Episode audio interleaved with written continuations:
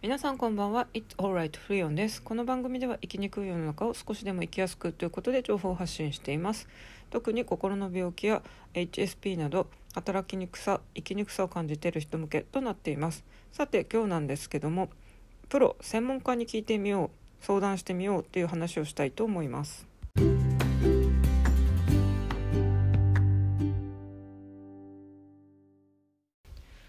昨日今日とですね私は中小企業診断士の方の昨日は話を聞いて今日はですね実際に個別相談に行きました。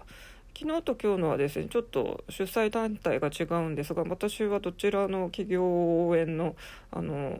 サポート体制にもあの登録しているんですが昨日のやつは以前も参加したって話をしたことありますが、えーと、女性向けで、まあ、大体対象人数が20人ってなってたのが30人実際いたっていうやつなんですがこちらはですねあの5回シリーズで昨日2回目でした。で昨日中小企業診断士の方のマーケティングについての割と濃い話をいろいろ聞くことができてそれで結構刺激を受けたんですよね。なんで私もですね 開業届出しっぱなしで結局何も進んでないのでいい加減もう個別相談をして進めないとダメだよなと思ってですねそのセミナーを聞いてあのもう一個の個別相談ができる方のと相談の予約を入れてですね今日行ってきましたでその方もですね女性向けのこう中小企業診断士の方で企業サポートでこちらもですね無料であの3ヶ月ぐらいずっと相談できるということで本当に東京都のあのサポートの会社なんですけども企業を応援してるのはすごいあの助かりますよね。とずっと無料で3ヶ月だいたい週1回とかで予約入れれるんですけどもまあ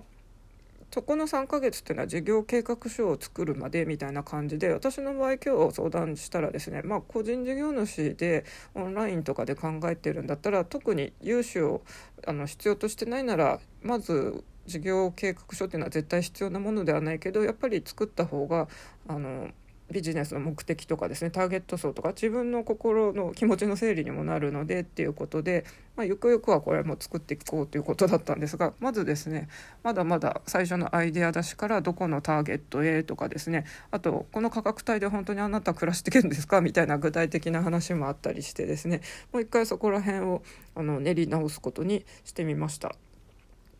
で昨日のセミナーの方はですね本当にフレームワークとかあのマーケティングの基礎みたいのをいっぱいあの教えてくれてそれですごい影響を受けたんですよね。例えばですね、まあ、ターゲットをどこに絞るかって話で、まあ、よく言われますけどもニッチなところを狙えともう大手企業とかすでにあのどっかがもう一社が強いところがあの販売を握ってるようなところは 正直個人が今更入り込んでもほぼ無理っていうことでそれだったら誰もやってないようなところをやっぱりニッチなところを探すべきだっていう話をしてたんですよね。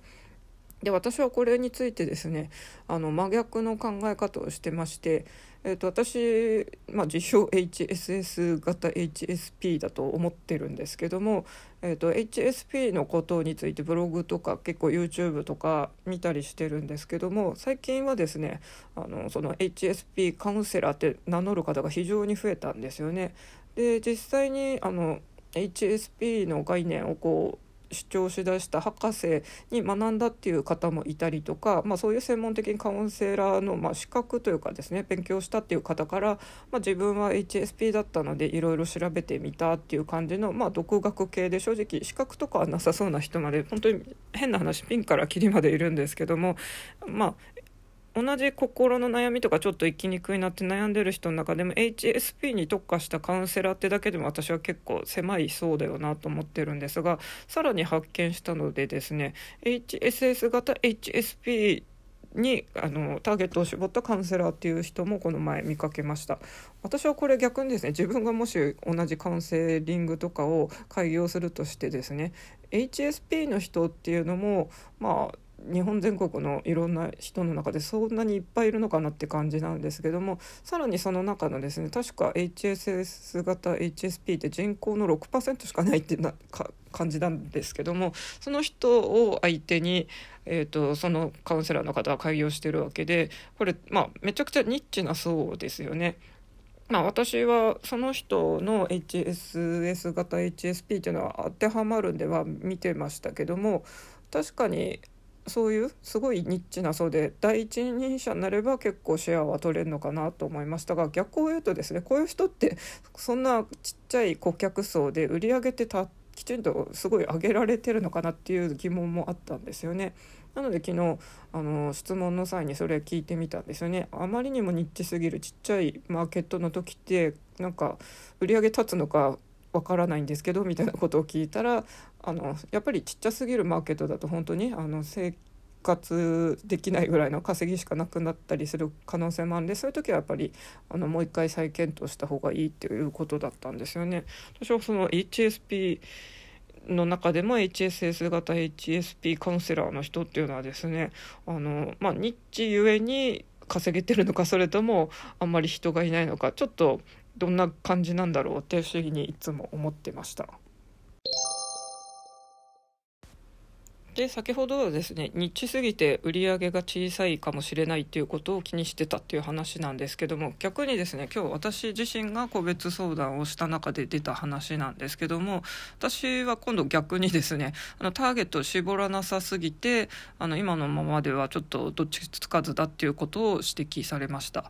オンライン家庭教師を考えているということで、まあ、一応今生徒実際いるのでそれをもっと生徒を増やしてっていう話をした時にですねまあじゃあどういうところをターゲットにするかっていうんで正直オンラインだとですね本当に変な話日本のまあ例えば私が中高生をターゲットにするのは中高生プラス、まあ、世界の人で日本のあの高校や大学に入りたい人で日本のこう家庭教師に習いたいっていうオンラインっていうのもある意味あのターゲットっちゃターゲットなんで、まあ、それをちょっと話してみたんですね日本のみならず世界も目を向けれるんじゃないかと考えてるみたいなことを言ったらですねそんなに広いターゲット向けにあの宣伝とかしたら本当にあの受け手としてはとどういう層を狙ってるのか分かんなくて手を出せないという話だったんですね。まあそれ逆の立場になれば確かにそうですよね。私もですね4月にオンラインレッスン始める時はまあやっぱり競合他社じゃないですけども同じようにすでにやってる人のホームページとか結構チェックしてみたんですがやっぱりですねあの特色がわからないホームページが結構あったんですよね。まあ、個人で教えれますって言ってバンと載ってるホームページとかもあったんですけどで割と高いあの指導料とか載せてたんですけどまあ実績がありますとかは書かれてたんですけども実際その人がどういう人かっていうのは全くそれを読んでるだけでは見えてこなかったんですよね。でましてそのホームページにはですねその人の写真とかもなかったんでまあ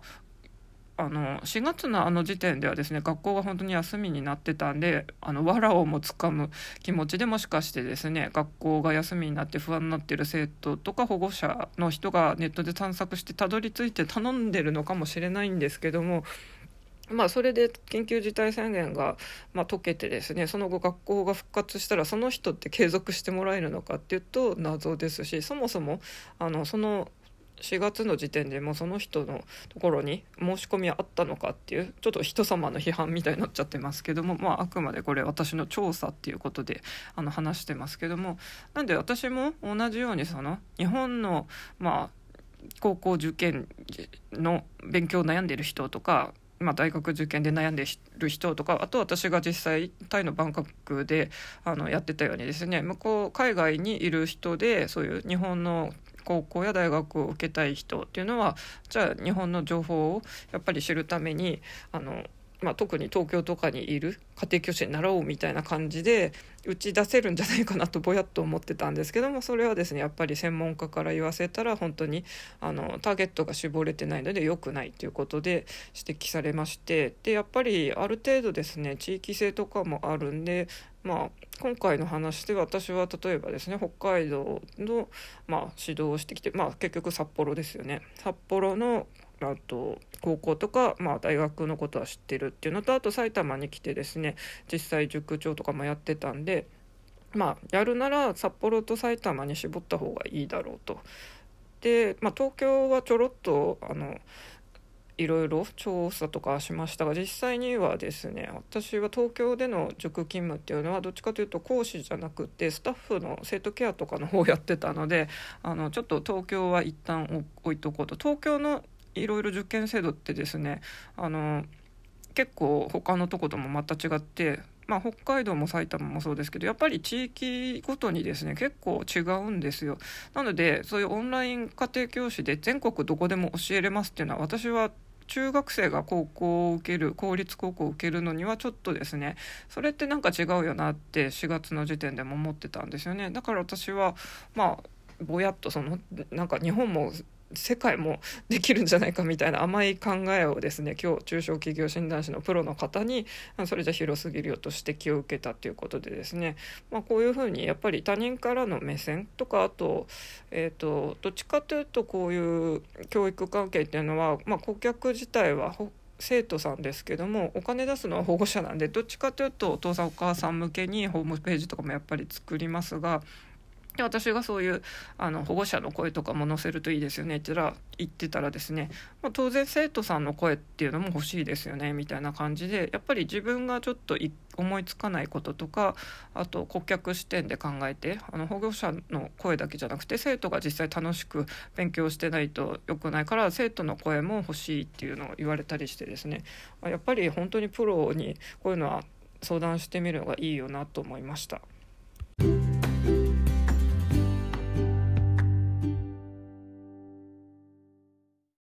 というわけで今日はですね中小企業診断士昨日はセミナー今日は個別相談ということで本当にプロのアドバイスを受けたりしてみたという話をしました。まあ餅は餅屋って言われる通りですねやっぱり本当にその道の専門家の人に今回は特にですね無料でどちらも参加できているというですね本当に東京都があのそれに力を入れてるっていうことで運よく恩恵に預かれてるわけで本当に政策でそうやってなってるんでもう波に乗るしかないですよね。本当に3ヶ月を無料っていうのは何ともすごいサービスなんで、まあ、私はどちらのあのセミナーとかも今後もまた予定いろいろ入れてですね学んできちんとあの役立てたいとは思ってるんですよね。で、まあ、心の病気の人向けと言いつつですね、まあ、闘病中は本当に動けないんであのそんな気力もないですよっていうツッコミを受けるかもしれないんですがじゃあ実際治ったらっていうことを考えたらですね、まあ、本当に自宅療養している人とかも大抵は実家であのご両親に面倒を見てもらってあとはですね、まあ、障害年金はもらってるんだっていう人いるかもしれませんけども、まあ、それと合わせて実家暮らしプラス障害年金でなんとか暮らしてんのかなってイメージなんですが、まあ、じゃあ実際ご両親が亡くなったらどうするのとか本当に自立って考えていかないといけないと思うんですよね。でこれってまあ知的障害者の方とかいろいろ障害お持ちの方とかだってやっぱり考えていかなきゃいけないことで、まあ、心の病気の人とかで私みたいに過去手帳を持ってた人とかですねまあ、そういう人もやっぱり障害者なわけで今後本当にどうやって生きていくかっていうのはですねあの考えていかなきゃいけないね私はですね一応なんとか普通の人並みにあのまた会社員として働きたいんだってかなり強く思ってたんでここまで一応復帰まではたどり着いて、まあ、復帰した後向いてないのかなって思って今 GA の方にちょっと舵を変えてるとこではありますが。まあ、やっぱりですね自分で結局最後は働いてあの稼がなきゃ生きていけないっていうのがまあ世の常です。で逆にですねもうあのそういうのは無理なんだよっていう人は普通に国の制度でいろんなあの障害者の人向けのいろいろありますねそういう障害年金とかもありますのでまあずっとそっちを利用して生きていくのかまあ自活していくのかっていうのはその人の病状とかいろいろ周りの環境とかもまあ考えながらですねちょっと選択していくしかないんで一概に私がこうだからまあ、皆さんにもそう勧めますっていうのは言えないのであのですねまあ私のようにまた社会復帰したいんだっていう思いを持ってですねあの企業勤めしてみたりとかあとはちょっと企業勤めがもう向いてなさそうだからなんか本当に自営やってみようかなみたいな人に何か役に立てばいいなと思ってこういう体験談を話しています。大丈夫だよ大丈夫あなたはここにいるだけでいいんだよというわけで今日はこれで終わりにしたいと思います。それではまた。